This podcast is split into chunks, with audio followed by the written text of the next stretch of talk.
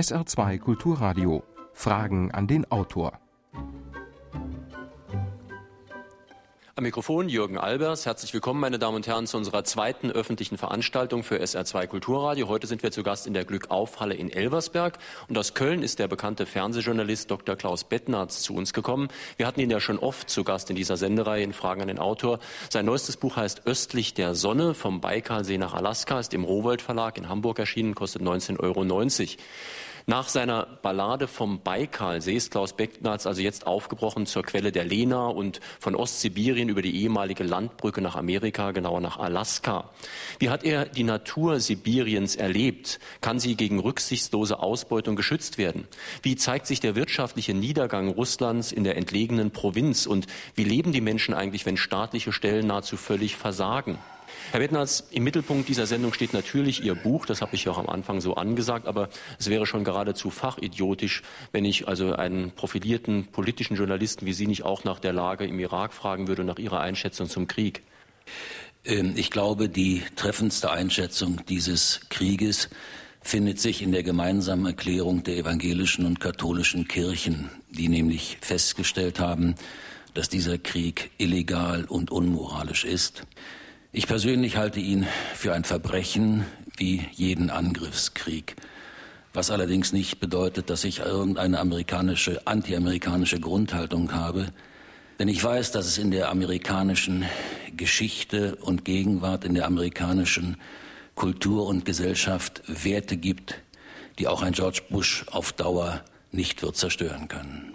Wir können vielleicht den Bogen ein bisschen in Richtung auf Ihr Buch zumindest schon mal schlagen, nämlich nach der Rolle Russlands. Ihr Buch beschreibt ja eine Reise, die praktisch von Russland nach Amerika führt. Und es war jetzt im Vorfeld dieses Krieges schon ganz spannend, die Entwicklung der russisch-amerikanischen Beziehungen zu sehen. Da hat sich ja einiges verändert. Ich habe auch einige Überraschungen erlebt, ehrlich gesagt. Äh, die haben nicht nur Sie erlebt, sondern auch viele anderen Beobachter, auch viele meiner russischen Kollegen in Moskau und Petersburg und auch ich selbst. Man muss ganz zynisch sagen, dass Putin zunächst mal ein Gewinnler des fürchterlichen Attentats vom 11. September in New York war, weil er sofort erklärt hat, äh, er führe in Tschetschenien auch einen Krieg gegen den Terrorismus und nun mit noch größerer Brutalität gegen die tschetschenischen Unabhängigkeitskämpfer und die Zivilbevölkerung vorgehen konnte. Er hat praktisch seinen Truppen, seinen Polizei- und Geheimdiensten dort unten freie Hand gegeben. Und wir gingen zunächst auch davon aus, dass er im Endeffekt sich doch auf die Seite der Amerikaner in Sachen Irak schlagen wird. Denn Russland hat sehr große ökonomische Interessen im Irak. Es ist interessiert an den Erdölvorkommen im Irak. Und äh, die Kalkulation war, dass wenn Russland Nein sagt zu einer Beteiligung an diesem Krieg, die Amerikaner die Russen dann vielleicht nach dem Krieg von der Ausbeutung der Erdölschätze im Irak ausschließen würden.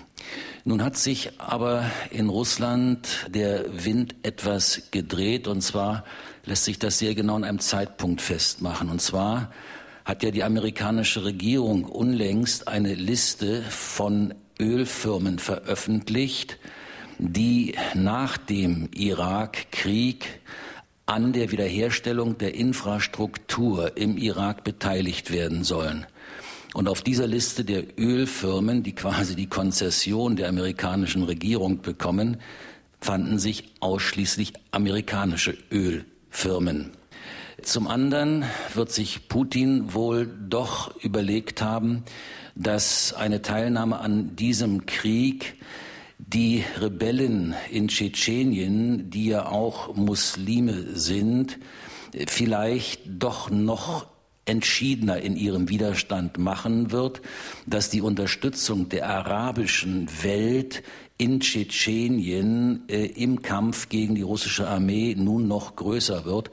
Und das war dann letztlich wohl eine Güterabwägung. Und dann hat Putin doch eine Wende vollzogen und hat sich auf die Seite der entschiedenen Kriegsgegner gestellt. Das war eine taktische und eine strategische Überlegung, ganz eiskalt verständlicherweise kalkuliert aus der Interessenlage Russlands heraus. Das wären also zwei Argumentationsgründe. Einmal eben das Öl, das vermuten ja fast alle Leute, die diesen Konflikt beobachten, und das andere eben Tschetschenien. Ich könnte mir noch ein drittes Argument vorstellen, dass nämlich auch Russland inzwischen gemerkt hat, wie ja wahrscheinlich auch Frankreich, dass es nicht ganz ungefährlich sein kann, wenn Amerika eine völlig einseitige Weltordnung mit Amerika als einzigem Weltpolizisten durchsetzen kann. Das ist sicher richtig, obwohl sich Russland bewusst ist, dass sie eigentlich keine Weltmacht im eigentlichen Sinne mehr sind. Sie sind es äh, nicht mehr äh, militärisch, obwohl sie natürlich immer noch über ein großes Atomwaffenarsenal verfügen. Sie sind es auch nicht wirtschaftlich.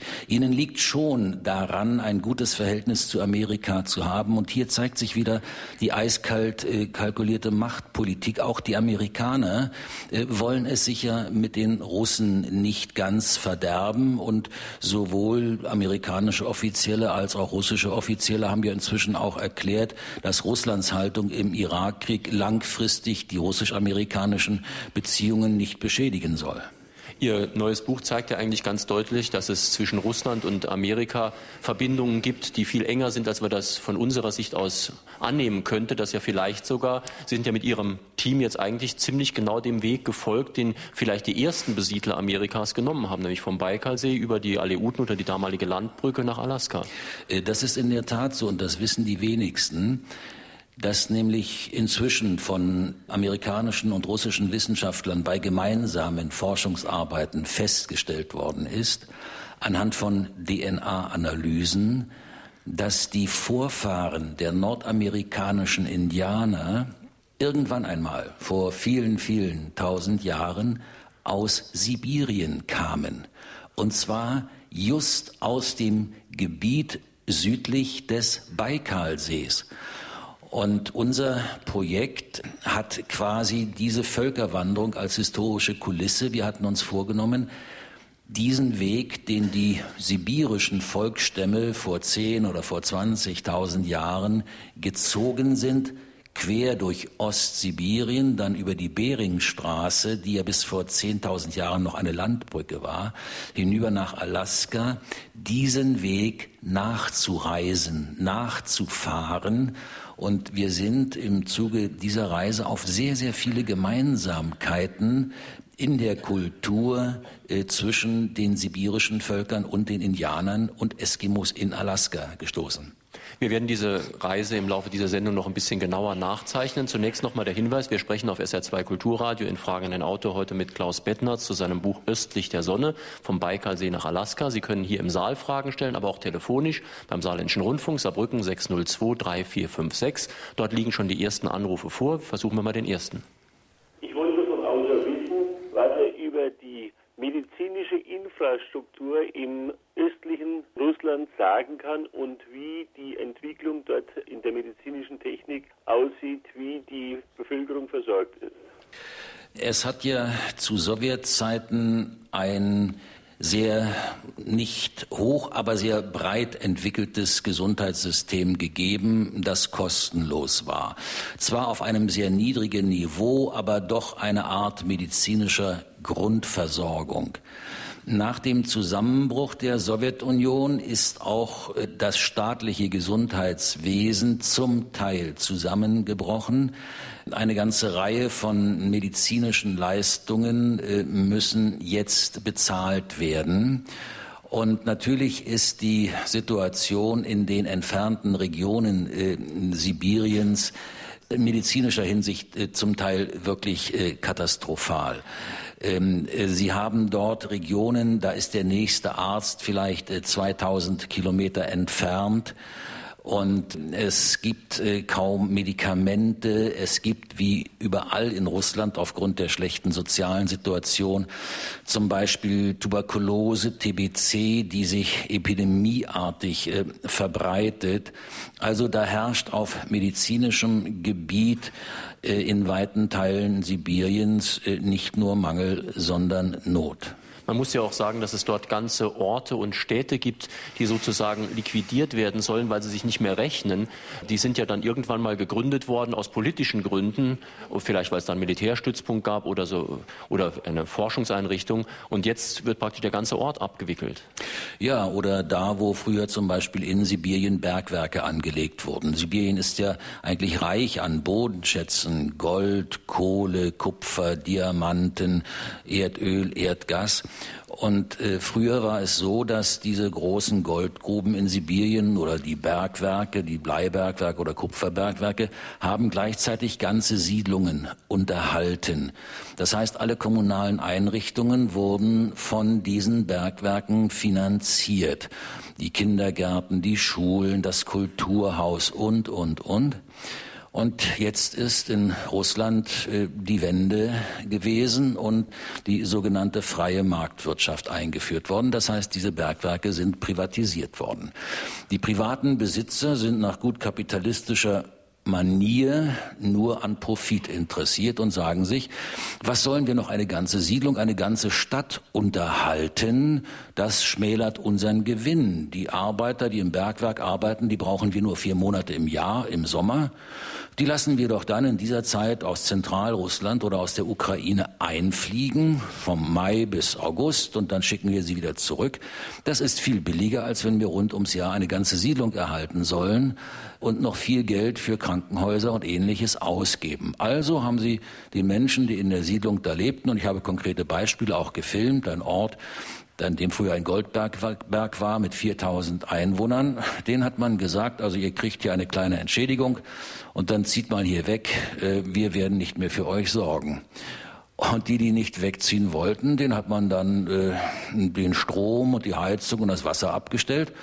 Und dann haben sie heute einen Ort, in dem, wie gesagt, früher 4000 Einwohner lebten und heute lebt da niemand mehr.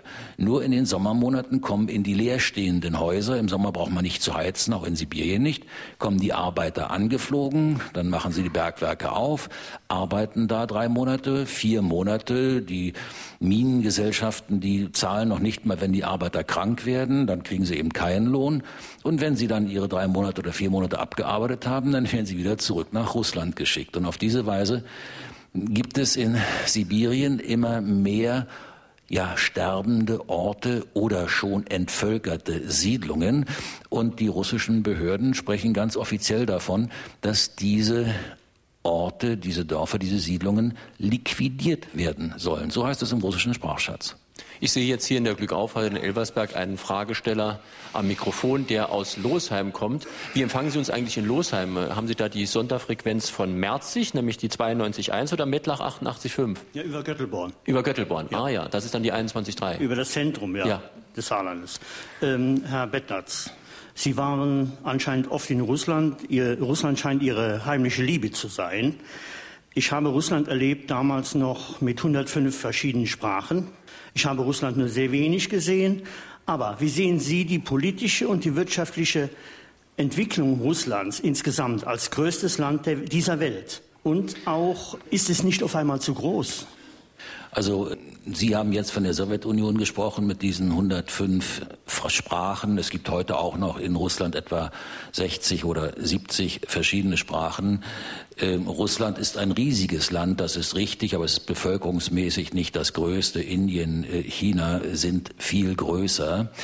Russland leidet unter dem Verlust der übrigen Sowjetrepubliken, die ja bis 1990, 91 zu diesem Verband Sowjetunion gehörten, also unter dem Verlust etwa der baltischen Republiken oder der Republiken im Kaukasus, Georgien, Armenien, Aserbaidschan oder in Mittelasien die russische Bevölkerung leidet psychologisch auch darunter, dass man keine Weltmacht mehr ist, auch als Weltmacht nicht mehr ernst genommen wird, nicht mal mehr im Sport eine Weltmacht ist. Das ist ein großes äh, psychologisches Problem. Aber natürlich weiß man auch, dass man immer noch eine Militärmacht ist. Man hat immer noch etwa 15.000 Atomsprengköpfe, die jederzeit an jeden beliebigen Ort der Welt getragen werden können. Das heißt, äh, Russland ist immer noch eine Macht, mit der man auch geopolitisch rechnen muss. Aber im Moment äh, versucht Russland, wie man es dort selbst sagt,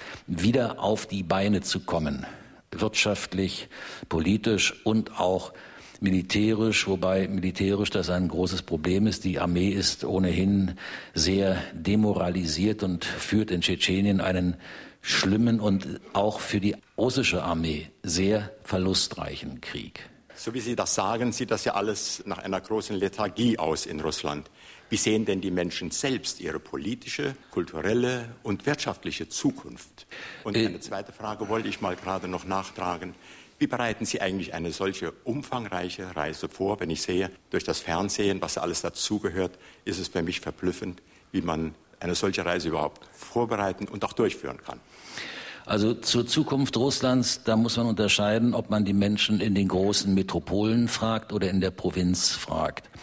In den großen Metropolen, in Moskau, in Petersburg, äh, in den großen Städten, da sieht man schon einen Aufschwung. Äh, Sie können heute in Moskau alles kaufen, was Sie in äh, Saarbrücken, aber auch in Frankfurt, Paris, Mailand und Rom kaufen können. Etwa aber zu den dreifachen Preisen. Sie haben dort neue Wolkenkratzer, die gebaut werden. Sie haben Glaspaläste von Versicherungen, Banken. Ähm, da tut sich schon etwas und Sie haben auch eine junge Generation von Unternehmern, die eben nicht äh, versucht, jetzt mit Mafia-Methoden äh, die Geschäfte zu führen, sondern mit Kreativität, mit Fantasie, mit Einsatzbereitschaft. Äh, das alles gibt es. Sie haben auch sehr verbreitet das Internet in Russland. Fast jeder russische Ort kann von Ihnen hier vom Saarland auch im Internet angeklickt werden und man bekommt da recht vielfältige Informationen. In der Provinz sieht es anders aus. Da sind die Strukturen weitgehend zusammengebrochen, die Staatsbetriebe, die Kolchosen, die es äh, früher gab. Es gibt eine sehr, sehr große Arbeitslosigkeit, eine Armut. Äh, die Menschen leben zunehmend von dem, gerade in Sibirien, was sie sich aus der Natur holen, was sie aus der Taiga holen, was sie aus den Flüssen holen.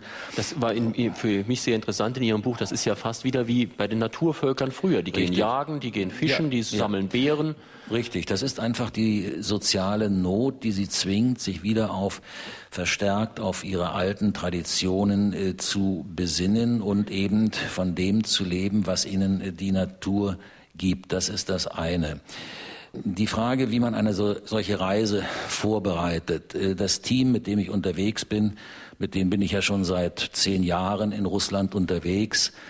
Äh, wir haben schon doch auch Erfahrungen äh, in Sibirien. Wir haben auch in Ostpreußen zusammen gedreht. Und man kann so eine Reise gar nicht bis ins Letzte planen, weil man nie weiß, wie kommt man wieder weiter. Das sind ja auch Entfernungen. Wir haben insgesamt so 10.000, 12.000 Kilometer zurückgelegt zu Fuß durch die Taiga, mit dem Schiff auf der Lena, mit Hubschrauern, mit Spezial-LKWs, mit Schneemobilen, mit äh, Hundeschlitten, mit Rentierschlitten, äh, also mit allem, mit dem man sich fortbewegen kann. Da muss man sehr viel improvisieren und darauf muss man sich vorbereiten und natürlich muss man sich warm anziehen.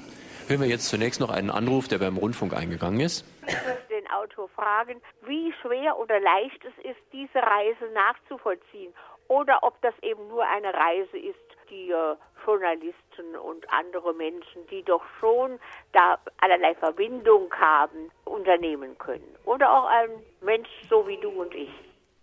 Also ich bin ein Mensch wie Sie und ich und Journalisten sind auch nur ganz normale Menschen und die haben einen Beruf, den sie versuchen möglichst gut zu machen.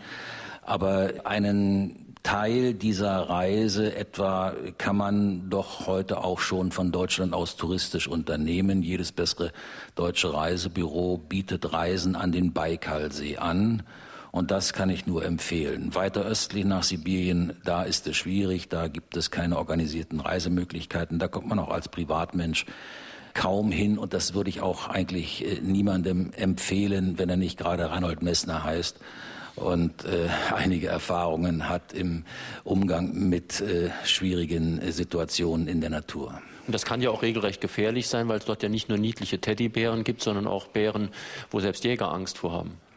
In der Tat, äh, es gibt Bären, klar, in Sibirien, ähm, auch in Alaska, da sind also auch Jäger. Sie dürfen in bestimmte Regionen ohnehin nur, wenn sie örtliche Tigerjäger mit Gewehr, mit Karabinern mitnehmen, sonst dürfen sie da gar nicht in diese Regionen oder in Alaska, äh, wo wir dann gedreht haben, wo Geologen im Norden Alaskas Ausgrabungen machen, Archäologen Ausgrabungen machen, wo dann um das Camp, das aus Zelten besteht, ein sehr massiver Elektrozaun gezogen ist zum Schutz gegen Bären.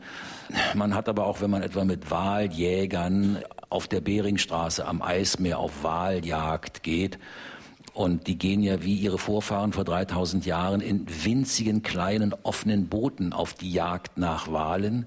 Und sie jagen sie so, wie bei Moby Dick die Wale gejagt wurden, nämlich mit Harpunen, die aus der Hand geschleudert werden. Das heißt, diese winzigen kleinen Boote müssen ganz nah an diese Riesentiere, an diese Wale ran. Und äh, sie wissen, dass so ein Wal mit dem einem Schlag der Schwanzflosse das Boot umwerfen kann und die Wassertemperatur dort im Eismeer ungefähr so drei, vier Grad ist und der Mensch medizinisch eine Chance hat, von sechs bis acht Minuten in diesem eiskalten Wasser zu überleben. Das heißt, da ist man dann auch schon wieder froh, wenn man als Journalist äh, am Strand äh, heil zurückgekommen ist. Jetzt erst die Dame hinten, ja, bitte dann Sie. Noch mal eine Frage zu dem, was Sie vorher gesagt haben über die Kolchosen, dass das alles zusammengebrochen ist. Hat man, denn das waren ja riesige Ländereien, hat man da etwas an die einzelnen Bauern verteilt, dass die dann selber jetzt existieren können? Also man hat es an die einzelnen Bauern verteilt, aber es ist ein bisschen so wie in manchen Teilen der DDR gewesen. Dann haben sich gleich die alten Seilschaften zusammengetan, also der frühere Kolchosdirektor, der Parteichef und der Chefbuchhalter und haben den Bauern gesagt, pass mal auf, gebt mir eure Anteile für so und so viel Kästen Wodka oder ich weiß nicht was, äh, so dass die Bauern in der Regel äh, wenig davon gehabt haben. Es kommt noch hinzu, dass ja über ja, fast mehr als 50 Jahre lang es in Russland keine privaten Bauern gab dass kaum ein Bauer weiß, wie man auf einer etwas größeren Fläche nun tatsächlich produktiv auch selbst wirtschaftet. Da ist er mit der Ausrottung des freien Bauernstandes in Russland äh, durch das kommunistische Regime ist ja eine ganze Kultur zerstört worden und äh, das Wissen, wie man Land heute bearbeitet, und zwar nicht nur so, dass es mich selbst ernährt, sondern vielleicht auch volkswirtschaftlich noch einen äh, Sinn macht, dieses Wissen ist weitgehend verloren gegangen und insofern sind viele der alten Kolchosen zunächst mal in der Tat formal aufgeteilt worden, aber in der Praxis sind sie wieder in den Händen einiger weniger. Guten Tag, mein Name ist Josef Klein. Ich komme aus Saarlouis und ich habe folgende Frage. Ich möchte nicht ein ganz so großes Unternehmen durchführen wie Sie. Ich möchte nur einfach in der Region Altai Ferien machen mit russischen Bekannten. Wie einfach, wie kompliziert ist das? Mit welchen Schikanen muss ich eventuell von Behörden rechnen? Wie ist es mit Kriminalität? Äh, das kommt darauf an, was es für russische Bekannte sind. Wenn es, wenn es russische Bekannte sind, die sich in diesen Regionen auskennen, ähm, wenn es russische äh, Bekannte sind, die Erfahrungen haben, dann kann ich da nur zuraten. Kriminalität ist nicht größer als anderswo auch, das ist nicht das Problem. Aber Sie müssen Menschen haben, die sich auskennen, denen Sie vertrauen können. Und dann äh, kann man das äh, ohne Probleme machen, muss sich allerdings dann doch wie immer, wenn man in andere Länder fährt, auch auf einige Besonderheiten einstellen und muss äh, vieles, was für uns hier in Mitteleuropa vielleicht als normal erscheint, dann dort äh, vielleicht als nicht ganz normal ansehen. Ich will Ihnen einfach ein Beispiel nennen. Äh, wir sind immer wieder mal, mussten wir auch bestimmte Strecken mit einem Hubschrauber zurücklegen, wobei es sehr schwierig ist weil nach dem Zusammenbruch der Sowjetunion auch das ganze Verkehrssystem in Sibirien weitgehend zusammengebrochen ist. Und Sie haben in einer Region, die so groß ist wie Deutschland, als Beispiel vielleicht noch einen einzigen Hubschrauber. Und dieser Hubschrauber ist vielleicht 40, 45 Jahre alt und das letzte Mal vor zehn Jahren gewartet worden. Jetzt wollen Sie aber von einem bestimmten Punkt A nach B, sagen wir, an die Küste des Eismeeres. Und Sie wissen, wenn Sie nicht ein halbes Jahr Zeit haben, um da zu Fuß hinzumarschieren, dann geht es nur mit dem Hubschrauber. Es gibt ja keine Straßen, keine Eisenbahn, keine Schiffsverbindungen, nichts, gar nichts. Sie kommen an diesen Ort nur mit diesem Hubschrauber. Gut, dann verabreden Sie sich mit der Hubschraubersatzung und die sagt prima. Erstmal, die Preise sind astronomisch, also Hubschrauberfliegen da ist viel teurer als hier in Deutschland. Aber gut, Sie haben ja Geld eingesteckt, westliches Dollar, und da kann man sich schon arrangieren. Dann hat aber das Hubschrauberteam das Problem, äh, ja, ich weiß nicht, ob wir Treibstoff kriegen, sagt der Pilot. Und dieses eine Ersatzteil hier, das ist auch nicht mehr ganz in Ordnung, aber ich habe auch keine andere Maschine mehr, die wir noch ausschlachten können. Also das ist problematisch. Aber gut, wir fliegen euch hin. Und das Wetter ist auch gut. So. Dann setzt uns der Hubschrauber in dieser Siedlung an der Eismeerküste ab und wir verabreden uns mit der Besatzung. Also hört zu, wenn in drei Tagen gutes Wetter ist, dann sind wir mit unseren Filmaufnahmen fertig, dann holt uns wieder ab. So, nun kommt er aber nicht nach drei Tagen, obwohl das Wetter gut ist. Er kommt nicht nach vier Tagen, nach fünf Tagen, er kommt so nach acht oder nach zehn Tagen.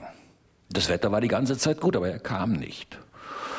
Und dann kommt er angeflogen und dann fragen wir so ganz vorsichtig die Hubschrauberbesatzung, sagt mal, Jungs, warum seid ihr nicht nach drei Tagen gekommen? Habt ihr keinen Treibstoff gehabt? Nö, nö, sagen sie, Treibstoff haben wir gehabt oder ist das Ersatzteil kaputt gegangen? Nein, nein, ist auch alles in Ordnung gewesen. Ja, warum seid ihr nicht gekommen?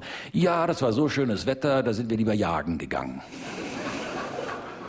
Also wenn Sie von vornherein so etwas einkalkulieren und dann auch sich äh, vornehmen, sich darüber nicht zu wundern, und sich schon gar nicht aufzuregen und äh, zu motzen, das hilft auch nichts. Und Sie haben erfahrene russische Freunde und Begleiter, dann würde ich sagen, fahren Sie mal los. Wir sollten vielleicht jetzt mal den Titel Ihres Buches erklären. Der wird nämlich auf Seite 100, genau Seite 100 Ihres Buches erklärt. Dieses Land östlich der Sonne, das ist ein Begriff, der schon aus dem 17. Jahrhundert stammt. Ja, Land östlich der Sonne nannten die russischen Eroberer Sibirien. Sibirien ist ja erobert worden, in erster Linie von Kosaken, so im 17. Jahrhundert. Und dieses Sibirien ist ja, es hört ja eigentlich nicht auf, wenn man einmal anfängt, äh, da hineinzufahren. Es gibt von Anton Tschechow ein wunderschönes Bild, der sagt, äh, das Ende der Tiger kennen nur die Vögel. Und das Land zieht sich und zieht sich und zieht sich. Und äh, dann sind die russischen Eroberer irgendwann an den Fluss Lena gekommen. Und da dachten sie schon, das ist so weit weg von Moskau, das muss also jetzt wirklich das Ende Sibiriens sein. In Wirklichkeit ist die Lena gerade mal so auf der Hälfte Sibiriens. Und dann nannten sie das Land, das hinter der Lena beginnt, bis hin zum Pazifischen Ozean. Das sind nochmal, je nachdem, 3000 oder 5000, an welche Stelle man da fährt, Kilometer. Dieses Land jenseits der Lena nannten sie dann Land östlich der Sonne, weil für sie ging immer die Sonne am äußersten Rand Russlands und das dachten sie wäre die Lena auf und das Land ist dann eben noch das Land, das noch weiter östlich lag, östlich der Sonne. Meine Damen und Herren, wir sprechen heute mit Klaus Bettner zu seinem Buch Östlich der Sonne im Rowold äh, Hamburg Verlag erschienen, 19,90 Euro. Sie können Fragen stellen unter 0681 602 3456. Bitte einen Anruf vom Rundfunk aus. Man braucht kein Gaullist zu sein, um äh, Russland als einen natürlichen, zumindest wirtschaftlichen Ergänzungsraum für Westeuropa zu sehen. Wie kompatibel, Herr Bittnert, sehen Sie die Märkte, sehen Sie die Lebensweise in den Tiefen Sibiriens und ähm, wie kontrollierbar sehen Sie die mafiösen Strukturen, die in den frühen 1990er Jahren sich breit gemacht haben? Also Sie haben völlig recht, Russland ist ein idealer Markt für Europa. Und Europa hat sich ja auch schon zu großen Teilen aufgemacht, äh, diesen Markt zu erobern. Nicht nur Europa, sondern auch Amerika. Aber sie finden heute im letzten sibirischen Dorf ein Kiosk, in dem sie Mars und Snickers und äh, Persil und äh, Alete und ich will jetzt, ich weiß nicht, welche Namen äh, noch nennen, Sie finden aber auch zum Beispiel deutsches Bier in Dosen, meist dann hergestellt in Russland. Das heißt, die Wirtschaft hat schon begriffen, dass dieses Riesenreich Russland auch ein gewaltiger Markt äh, der Zukunft ist. Und es ist ja eine Zeit lang so gewesen nach der Wende in Russland, dass 80 Prozent, und das ist schon fast eine perverse Situation, der Molkereiprodukte, die in Moskau verkauft wurden, von deutschen Firmen stammen. Russland eigentlich ein klassisches auch Agrarland, aber es wurde überschwemmt. Sie fanden hier also von deutscher Buttermilch bis weiß der Teufel was, fanden sie lauter deutsche Produkte in den russischen Läden und sie mussten lange, lange suchen, bis sie mal diese wunderschöne russische Butter irgendwo zu kaufen bekamen. Das hat sich inzwischen wieder etwas geändert. Die russische nationale Produktion hat sich äh, auch erholt, aber Russland ist ein Markt der Zukunft. Was die mafiosen Strukturen angeht, so ist das ein großes Problem. Es gibt viele Investitionshemmnisse für ausländische Unternehmer. Das fängt an mit der immer noch äh, relativ undurchsichtigen Steuergesetzgebung. Bis vor einem Jahr musste ein ausländischer Unternehmer in Russland so etwa 140 verschiedene Steuern berücksichtigen. Das ist dann durch ein neues Gesetz Putins reduziert worden. Heute hat er noch mit 80 verschiedenen Steuern zu tun. Er hat zu tun mit völlig undurchsichtigen und willkürlich gehandhabten Zollvorschriften, die sich oft von einem Tag auf den anderen ändern.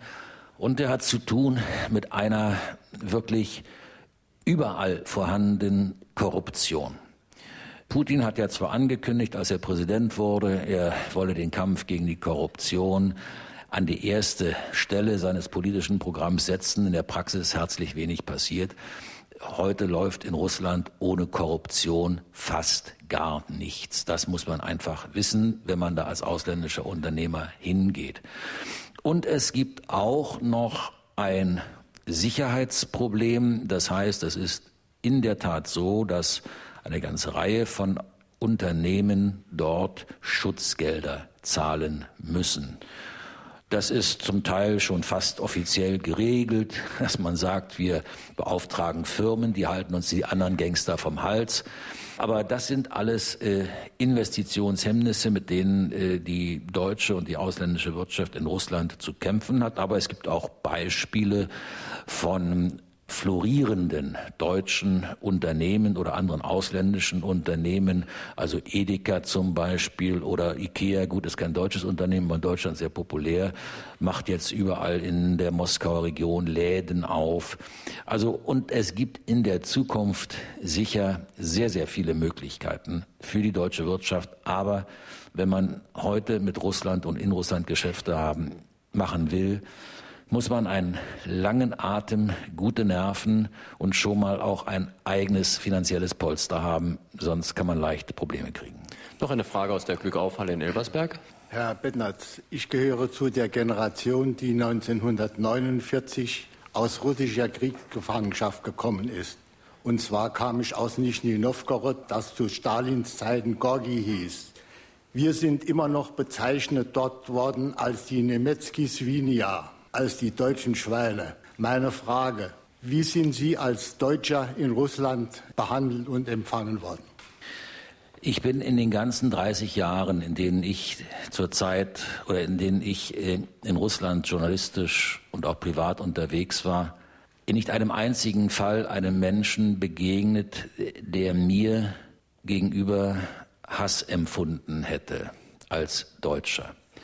Ich habe immer wieder nur den Satz gehört, nicht wichtig ist, was damals geschehen ist. Wir müssen uns daran erinnern, wir dürfen es nicht vergessen, aber wichtig ist, wie denkt ihr heute darüber und wie stellt ihr euch unsere gemeinsame Zukunft vor. Ich habe an keiner Stelle Hass gegenüber den Deutschen gespürt. Sicher Hass gegenüber den, wie es im Russischen heißt, Hitleristen, gegenüber auch der deutschen Wehrmacht äh, und vor allem auch den deutschen Einheiten wie SS und Polizeieinheiten, die ja dieses Land fürchterlich äh, verwüstet haben und ein fürchterliches Massaker in der Zivilbevölkerung angerichtet haben, wenn man sich die Opferzahlen ansieht. Und ich kann sie sehr gut verstehen. Auch mein Vater ist 1949 aus russischer Kriegsgefangenschaft zurückgekommen, aus Sibirien.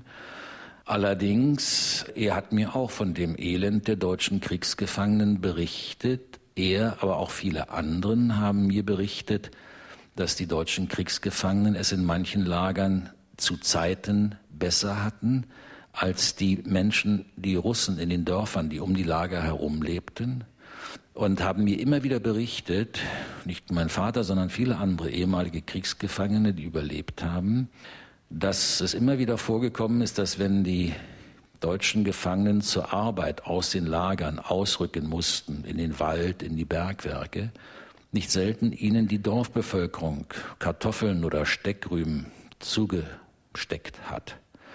Und man muss auch sich immer eins vor Augen halten. Von den deutschen Gefangenen in russischer Kriegsgefangenschaft sind etwa ganz schlimm ein Drittel ums Leben gekommen in russischen Lagern.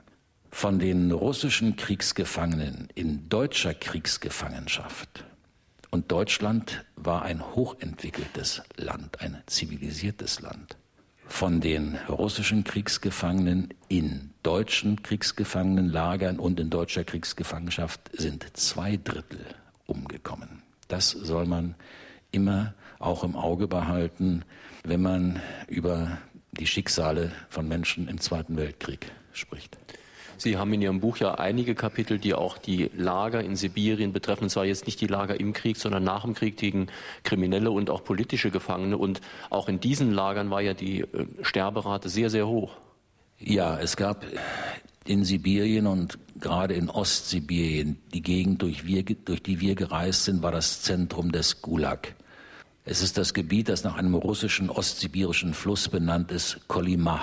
Und Kolima, das hat Alexander Solzhenitsyn mal formuliert, war der Grausamkeitspol Russlands. Kolima ist in der russischen Geschichte das schrecklichste Wort. Und äh, dorthin in diese Lager in Ostsibirien sind zur Stalinzeit fast ausschließlich politische Häftlinge gekommen, die die Aufgabe hatten, die Bodenschätze, die Anfang der 30er Jahre des vergangenen Jahrhunderts in dieser Region entdeckt wurden, ans Tageslicht zu holen. Also Gold, Diamanten, äh, Kohle, Blei, Kupfer, später auch Wolfram und Uran die Sterblichkeit und man brauchte Arbeitssklaven. Und deshalb wurden einfach die politischen Gefangenen zum großen Teil, zum Teil auch Kriminelle, aber mehrheitlich politische Gefangene in diese Lager gebracht. Es gab Lager, in denen zum Beispiel in Goldbergwerken unter Tage oder in Wolframgruben, in denen die Sterblichkeit bis zu 80 Prozent lag. Das heißt, von 100 Gefangenen, die in diese Lager gebracht wurden, haben 20 überlebt. Ihre Frage bitte. Ja, ich möchte dazu eine Frage stellen. Man liest und hört jetzt ja auch immer, dass heute die Gefängnisse ganz entsetzlich sind und fürchterlich überfüllt sind. Und mich würde in dem Zusammenhang mal interessieren, gibt es ein Jugendstrafrecht? Gibt es irgendeine Begrenzung? Gibt es irgendwie, wie wir das auch haben, äh, Betreuung von Jugendlichen, die kriminell geworden sind?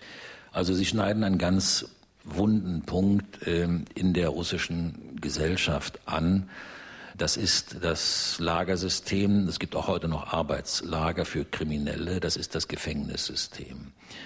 Und das ist auch das Strafsystem. Sie können für Bagatellen, können Sie unvorstellbar hohe Strafen bekommen. Ich weiß das, weil ich mich einige Zeit mit damit beschäftigt habe. Es gibt eine Begnadigungskommission oder gab es beim Präsidenten, bei Putin, die vor allem dafür sorgen sollte, dass zum Tode Verurteilte begnadigt werden.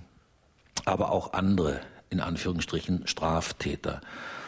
Und ich habe da die Akten eines Falles gelesen, einer Frau auf dem Dorf mit fünf Kindern, kleinen Kindern, nach dem Zusammenbruch der Kolchose hatte diese Frau keinerlei Erwerb mehr und sie hat irgendwo im Dorf, weil sie nicht mehr wusste, wie sie ihre Kinder ernähren sollte, eine Ziege gestohlen.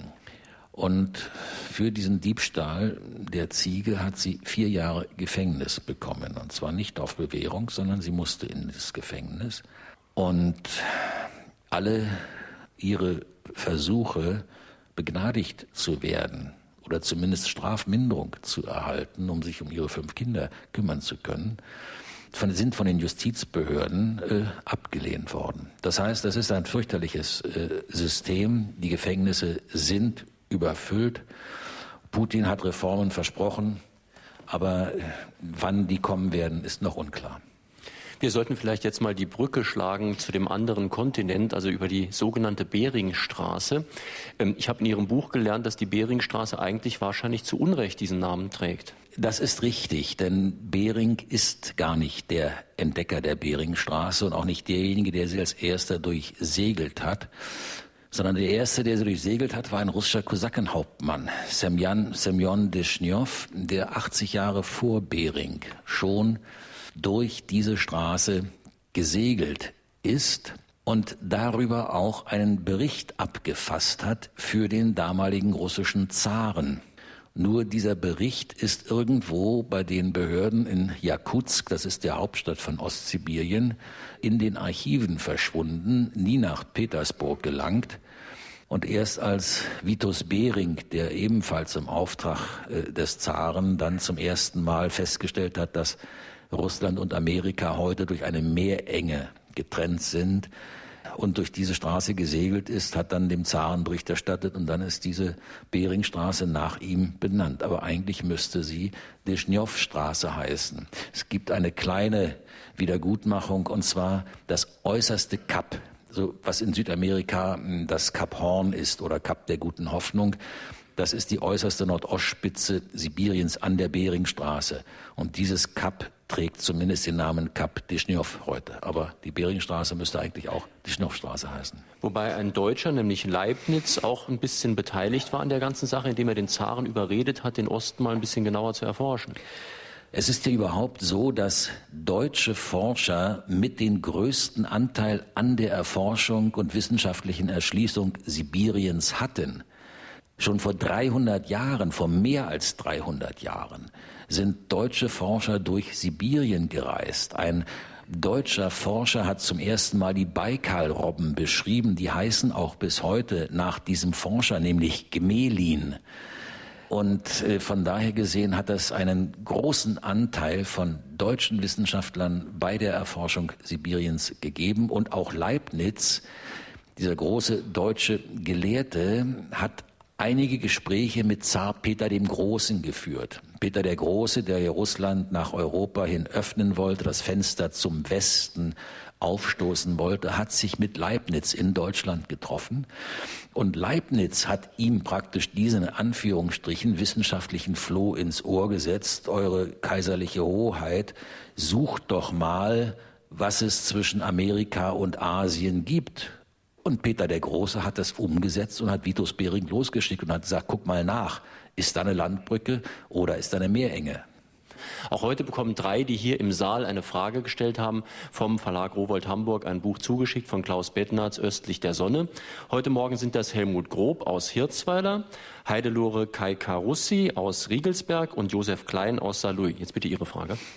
Ja, ich kann nicht ganz nachvollziehen. Äh, Sie sagten äh, eingangs, dass die Russen nach dem irakischen Öl Ausschau halten, obwohl sie selbst genügend Erdölvorkommen in ihrem eigenen Land besitzen und auch Bodenschätze in vielfältiger äh, Hinsicht. Ich frage mich, warum bauen die ihre eigene Substanz nicht ab und vermarkten diese? Dann hätten sie Geld genug, da wären sie reich genug. Es ist irgendwie mystisch, nach dem Haus des anderen zu gucken, obwohl ich selbst eigentlich alles in meinem Garten habe. Ich müsste es nur ernten. Das kommt darauf an, was Sie für einen Garten haben. Wenn Sie einen Garten mit einer schönen weichen Erde haben, wo Sie nur mal ein Loch graben müssen und das Öl sprudelt, so wie in Texas oder im Irak, ist das kein Problem. Wenn dieser Garten aber 10.000 Kilometer von Ihrem Haus entfernt liegt, in einer Gegend liegt, in der ewiger Frost herrscht, wenn es keinerlei Straßen dorthin gibt, keinerlei Eisenbahnen dorthin gibt, wenn Sie jeden Nagel, jeden Sack Zement auf die Baustelle über Tausenden von Kilometern dorthin transportieren müssen, wenn Sie versuchen müssen, im Winter bei Temperaturen von minus 30, minus 40, minus 50 Grad Erdölbohrungen in die Tiefe zu bringen, Wenn Sie sich dann überlegen müssen, dass Sie um das Erdöl etwa aus dem Norden Sibiriens nach Europa oder nach Japan zu bringen, zunächst einmal über Tausende von Kilometern Pipelines bauen müssen durch die Taiga, da ist es sehr viel einfacher, sich das Öl aus dem Irak zu holen, das ohne jeden großen Aufwand dort aus der Erde nach oben befördert werden kann. Das Saarland ist ja ein sehr idyllisches Gärtchen und äh, dieser sibirische Garten ist natürlich sehr kalt. Also ich habe in Ihrem Buch gelesen, die Schüler dort, die bekommen erst schulfrei, wenn es minus 55 Grad ist. Ja, aber die, man muss dazu sagen, also wir sprechen über den kältesten Punkt der Erde, Oymyakon, wo wir auch gewesen sind und wo wir auch gefilmt haben und den ich auch im Buch beschrieben habe. Also den ganz kleinen Kindern in der ersten, zweiten Klasse, denen geht's da besser, die können schon ab minus 50 zu Hause bleiben. Hören wir noch einen Anruf, der beim Rundfunk eingegangen ist. Also erstmal möchte ich Herrn Bittnatz für seine sensible Berichterstattung danken. Und ich möchte von ihm wissen, ob er Kontakte auf seiner Reise zu Russlanddeutschen in Sibirien hatte und in welchem Umfang er mit deren Plänen, als Spätaussiedler nach Deutschland zu kommen, rechnet. Ähm, ich habe wiederholt Kontakte mit Russlanddeutschen in Sibirien gehabt. Man muss ja wissen, dass die Russlanddeutschen mehrheitlich an der Wolga gesiedelt haben und beim Überfall der deutschen Wehrmacht äh, auf die Sowjetunion von Stalin nach Sibirien, nach Kasachstan deportiert wurden. Manche noch bis heute dort leben und verstreut über ganz Sibirien findet man sie auch immer wieder. Sie durften früher in der Sowjetunion sich nicht selbst organisieren. Sie durften auch kaum ihre deutsche Kultur pflegen. Sie hatten auch vielerlei gesellschaftliche, berufliche Nachteile zu erleiden. Das alles ist heute nicht mehr so. Es gibt heute auch in Irkutsk beispielsweise einen deutschen Verein, auch in Jakutsk in Ostsibirien haben sich die dort noch lebenden Deutschen und ihre Nachkommen organisiert. Sie geben zum Teil deutsche Zeitungen heraus, wöchentlich äh, oder monatlich und äh, haben heute nicht mehr diese gesellschaftliche Diskriminierung, die sie über viele Jahrzehnte hatten. Und diejenigen, die heute noch kommen als Spätaussiedler, wenn es Menschen der älteren Generation sind, dann haben sie in einer Reihe von Fällen sicher noch einen Bezug auch zur deutschen Kultur, manchmal auch noch zur deutschen Sprache, aber es gibt leider auch unter den sogenannten Spätaussiedlern, gerade in der jüngeren Generation, doch aus meiner eigenen Erfahrung, eine ganze Reihe, die nicht etwa nach Deutschland kommen, weil sie sich der deutschen Kultur, der deutschen Sprache zugehörig fühlen, sondern aus ganz anderen Überlegungen. Und das ist dann ein Problem sowohl für sie selbst auch, als auch für die Orte und Gemeinden in Deutschland, äh, in denen sie dann aufgenommen werden. Lassen Sie uns doch ein bisschen gegen Ende unserer Sendezeit auch noch über Russisch-Amerika sprechen, das ja dann irgendwann an die USA verkauft wurde. In diesem Alaska hatten die Eingeborenen ja gleich mehrere Kulturschocks hintereinander. Erst wurden sie von Russen kolonialisiert, dann von Amerikanern. Und da ist ja, wenn ich Ihr Buch richtig verstanden habe, auch dann zum Teil nicht mehr viel übrig geblieben. Das ist richtig. Die Urbevölkerung Alaskas, das sind Indianer, von denen es heute noch einige gibt, die wir auch besucht haben, zwei Indianerstämme in Alaska.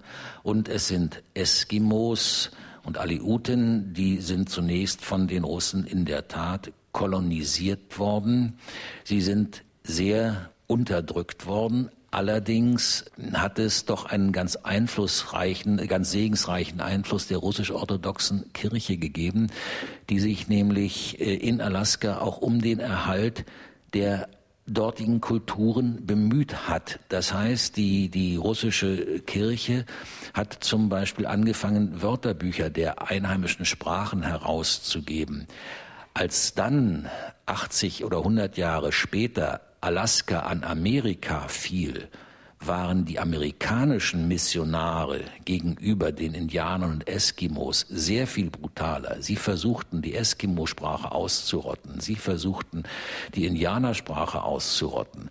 Den Eskimo- und Indianerkindern war noch bis in die 60er Jahre des vergangenen Jahrhunderts in Amerika, in Alaska verboten, ihre eigene Sprache zu sprechen. Und wenn ein indianisches Schulkind in der amerikanischen Schule ein Wort der Indianersprache benutzte, musste es raus und unter Aufsicht der Lehrerin sich den Mund mit Seife auswaschen. Das heißt, da ist tatsächlich sehr, sehr viel Schlimmes passiert und die alten Kulturen der Indianer und Eskimos auch in Alaska sind heute nur noch in Rudimenten erhalten und in der jüngeren Generation kann kaum noch einer der Eskimos und äh, Indianer in Alaska die ursprüngliche Sprache seines Volkes. Und das führt ja dazu, dass östlich und westlich der Beringstraße nicht nur Kulturschätze gleich sind, also die Archäologen finden sehr ähnliche Sachen. Ein Problem ist auch gleich, nämlich ein wirklich massives Problem von Alkohol und Selbstmord. In der Tat, Sie haben sowohl bei den russischen Ureinwohnern als auch bei den amerikanischen Ureinwohnern, den Ureinwohnern Alaskas die gleichen sozialen Probleme, obwohl sie natürlich in Alaska auf einer sozial höheren Stufe leben. Aber sie haben ein erschreckendes Maß an Alkoholismus. Und die Eskimos in Alaska haben die höchste Selbstmordrate in ganz USA. Bitte Ihre Frage, aber nicht zu lang. Ja, war fast meine Frage. Herr Bettnerz, wie schätzen Sie das Problem? Ist in Russland insgesamt Schnaps und Wodka wichtiger als in Deutschland?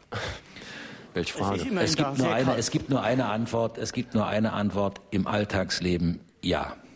Ähm, jetzt vielleicht nochmal zu den Verbindungen zwischen Amerika und Russland. Es gab ja einen Versuch, nicht nur kulturell das aufzuarbeiten, sondern auch eine Art Naturreservat zu schaffen. Und das ist aber auch nicht so ganz äh, zu Ende geführt worden. Ja, man muss wissen, dass links und rechts der Beringstraße Eskimos leben. Und diese russischen und diese amerikanischen Eskimos sind durchaus stammesgeschichtlich verwandt und sprechen zum Teil auch noch die gleiche Sprache.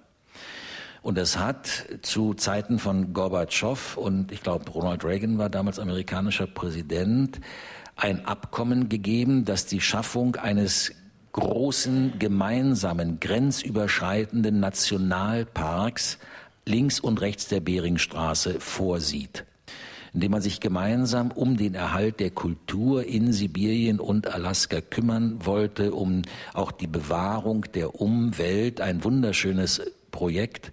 Nur ist dieses Projekt bisher weder vom amerikanischen Kongress noch von der russischen Duma äh, in Gesetzesform gebracht und ratifiziert worden. Gibt es denn Kontakte zwischen den, sagen wir mal, Ureinwohnern auf beiden Seiten?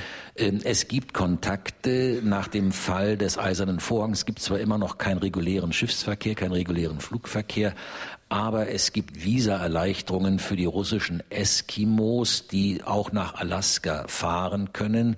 Da haben sich auch sehr viele Bindungen entwickelt äh, von Alaska rüber zu den russischen Eskimos. Es fliegen im Sommer immer wieder kleine private äh, Flugzeuge, die humanitäre Hilfsgüter aus Alaska zu den Verwandten ähm, in Sibirien bringen. Da hat sich einiges entwickelt, aber noch lange nicht in dem Maße, wie man nach dem Fall des Eisernen Vorhangs und des Kalten Krieges gedacht hatte. Meine Damen und Herren, das war in Fragen an den Autor auf SR2 Kulturradio Klaus Bettnerz zu seinem Buch Östlich der Sonne. In Fragen an den Autor haben wir am kommenden Sonntag keine öffentliche Veranstaltung, aber natürlich wie immer eine Sendung. Rüdiger Siebert, Deutsche Spuren in Indonesien. Der Autor war viele Jahre lang Leiter des indonesischen Programms der Deutschen Welle. Profilierter Keller Südostasiens hat ja auch schon viele Bücher in unserer Sendereihe vorgestellt. Er fragt jetzt nach den wirklich deutlichen Spuren von Deutschen in Indonesien. Sogar der Name stammt übrigens aus Deutschland. Ich hoffe, Sie schalten auch dann wieder SR2 Kulturradio an. Jetzt vielen Dank an Klaus Bettners, dass er hierher nach Elversberg gekommen ist.